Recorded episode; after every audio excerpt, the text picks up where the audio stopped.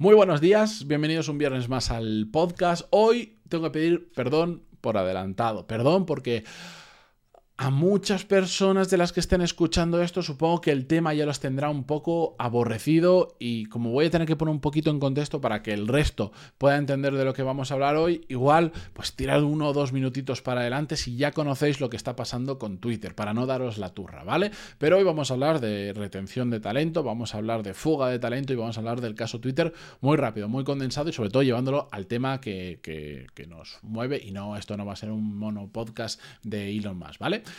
Bien, episodio 1366. Yo soy Matías Pantaloni y esto es Desarrollo Profesional, el podcast donde hablamos sobre todas las técnicas, habilidades, estrategias y trucos necesarios para mejorar cada día en nuestro trabajo.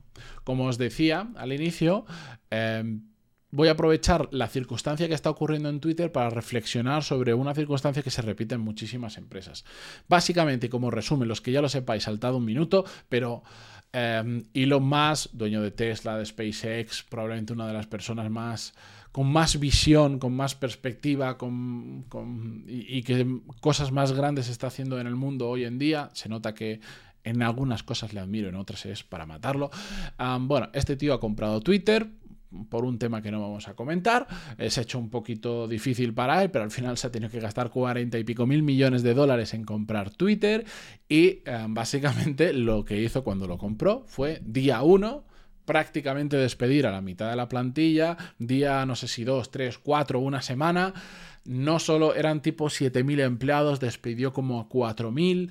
Además, eh, impuso el trabajo presencial. Hasta ese momento eh, Twitter era muy laxo en cuanto a, al tema, era muy permisivo en cuanto al tema del trabajo en remoto. Y este hombre dijo, la semana que viene, a partir de tal día, todo el mundo tiene que estar en las oficinas de San Francisco. Los que no vengan, se va a dar por entendido que no quieren seguir traba trabajando en Twitter y por lo tanto eh, se les dará de baja. Estados Unidos tiene una regulación diferente. En España no funciona exactamente así. No sería tan fácil hacer esto. De hecho, en España ya, bueno, me imagino que los sindicatos se habrán puesto de uñas y habrán problemas. La cuestión es que con todo eso hay mucha gente que además de los que se han despedido han renunciado a su trabajo porque o bien no quieren trabajar con este tío, no les gusta la nueva inseguridad de Twitter eh, laboral o no quieren trabajar en presencial o no pueden. Imaginaos que había gente trabajando por todo el mundo y de repente te dicen, oye, dentro de cinco días tienes que estar en la oficina y si no, se da por hecho de que no quieres seguir trabajando aquí y patitas a la calle no para todo el mundo habrá sido fácil. Y después, a la semana o así, además, no solo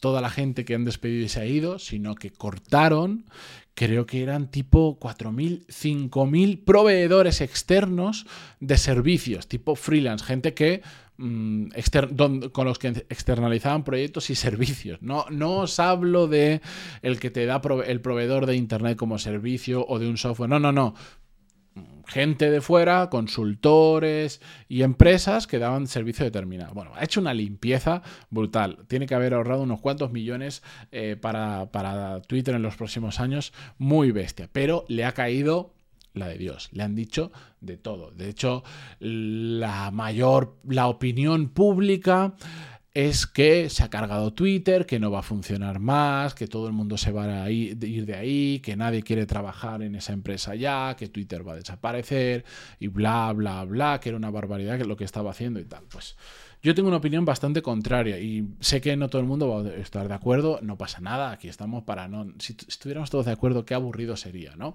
Yo simplemente vengo a dar mi opinión sobre el tema. Creo y comparto el fondo de la cuestión, lo que no comparto probablemente son es más las formas en, los que, eh, eh en la que lo ha hecho. Eh, entiendo, entiendo porque lo he visto, lo he visto, y, y, si rascáis un poco y os gusta el mundo de la tecnología y de este tipo de empresas, esto que está pasando en Twitter es la punta del iceberg y va a pasar en muchas más empresas. Lo que pasa es que como no lo va a hacer Elon Musk o no, o no se va a hacer de esa forma, igual no nos vamos a enterar tan fácilmente y no va a hacer tanto ruido. Pero ya está pasando y va a pasar en muchas más empresas. ¿Qué es lo que sucede?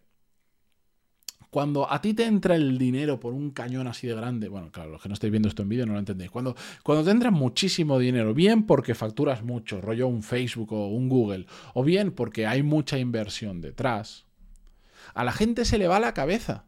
Se le va completamente la cabeza y empiezan a contratar como locos. Y eso, más que hacer que la empresa vaya muy rápido, lo que genera son grandes mastodontes con una capacidad de quemar dinero enorme y que no necesariamente van mucho más rápido. De hecho, a veces hasta van más lento, porque al final, cuando tú vas creciendo, y, lo he visto lamentablemente en casos muy cercanos a mí, cuando tú vas creciendo, yo es que siempre he sido muy cauteloso en mi equipo en, en no sobrecontratar y en ir muy, muy despacio en ese sentido. Porque al final el meter más gente requiere de gestión. Y como requiere de gestión, tienes que contratar aún más gente solo para gestionar a la nueva gente.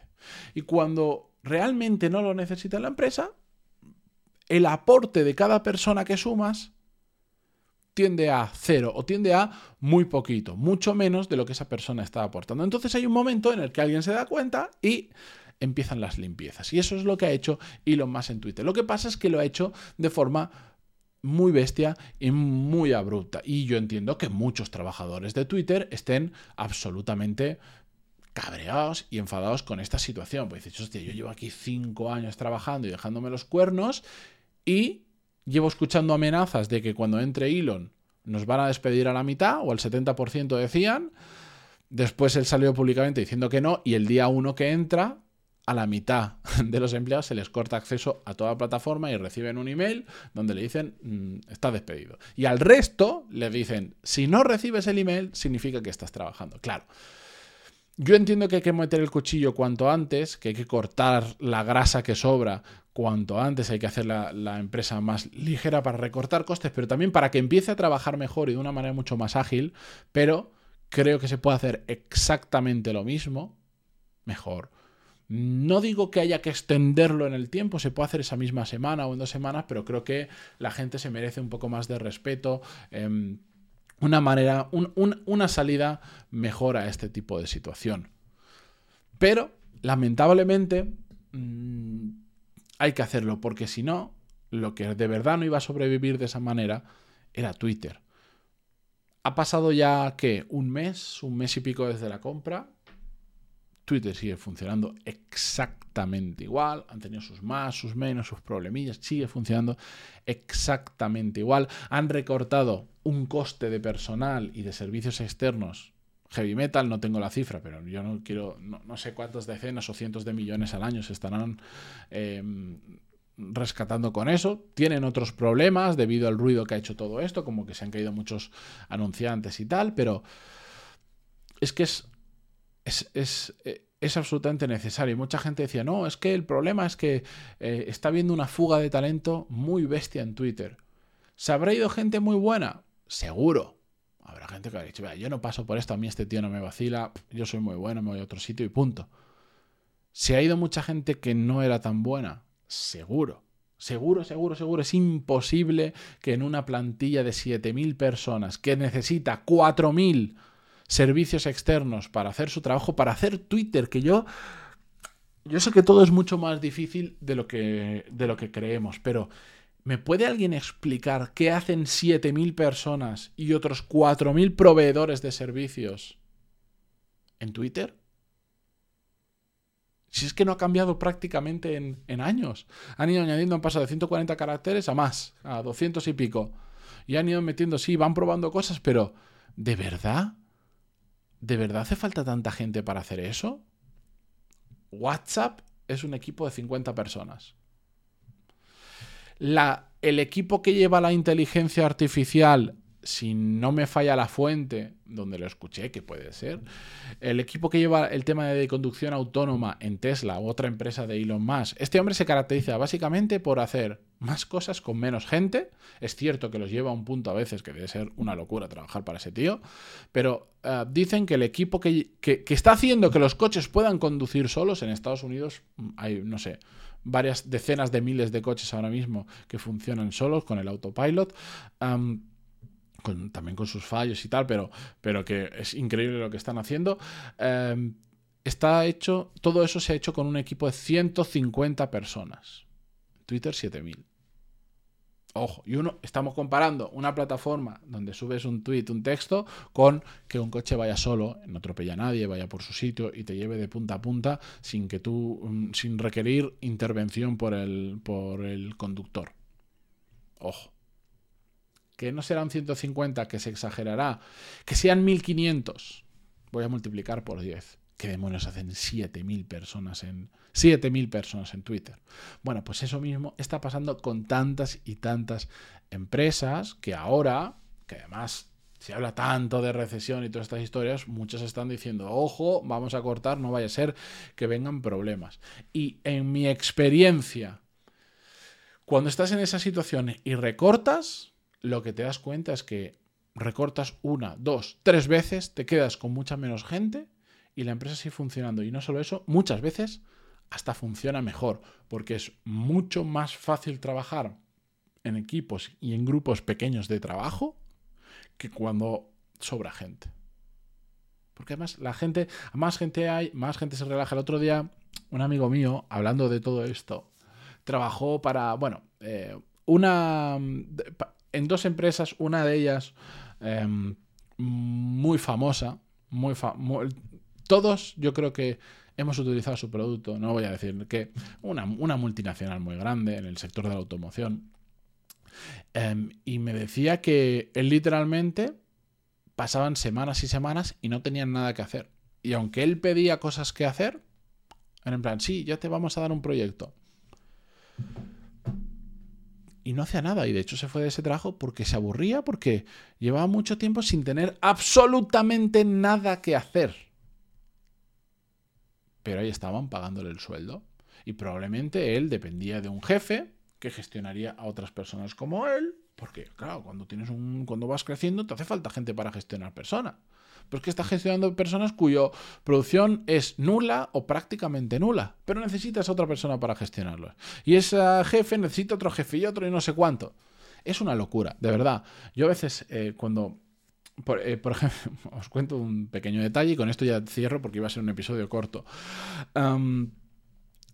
esta es la tontería que puede llegar a ocurrir en empresas que, por ejemplo, un patrocinador, eh, un potencial patrocinador del podcast que al final no salió, yo lo rechacé porque me tocaron tanto las narices, venían a través de una agencia, hablaba con tres personas diferentes de la agencia que me enviaban email indiscriminadamente los tres. O sea, la coordinación era nula. El contrato estaba firmado, estaba firmado, y era un contrato muy suculento. Y cuando había avanzado varias semanas, que ya teníamos la, eh, lo que íbamos a decir, qué semanas iba saliendo, cuando estaba todo cerrado, me vuelven a escribir de la agencia otra persona con la que nunca había hablado para decirme, oye, es que no has firmado el contrato. Y le digo, pero vamos a ver, eres la tercera persona diferente de la agencia que estoy hablando para exactamente lo mismo. Me enviáis un contrato que se firma digital a través de una plataforma que, al igual que a mí me ha llegado un email con la copia del contrato firmado, a ti te llega otro.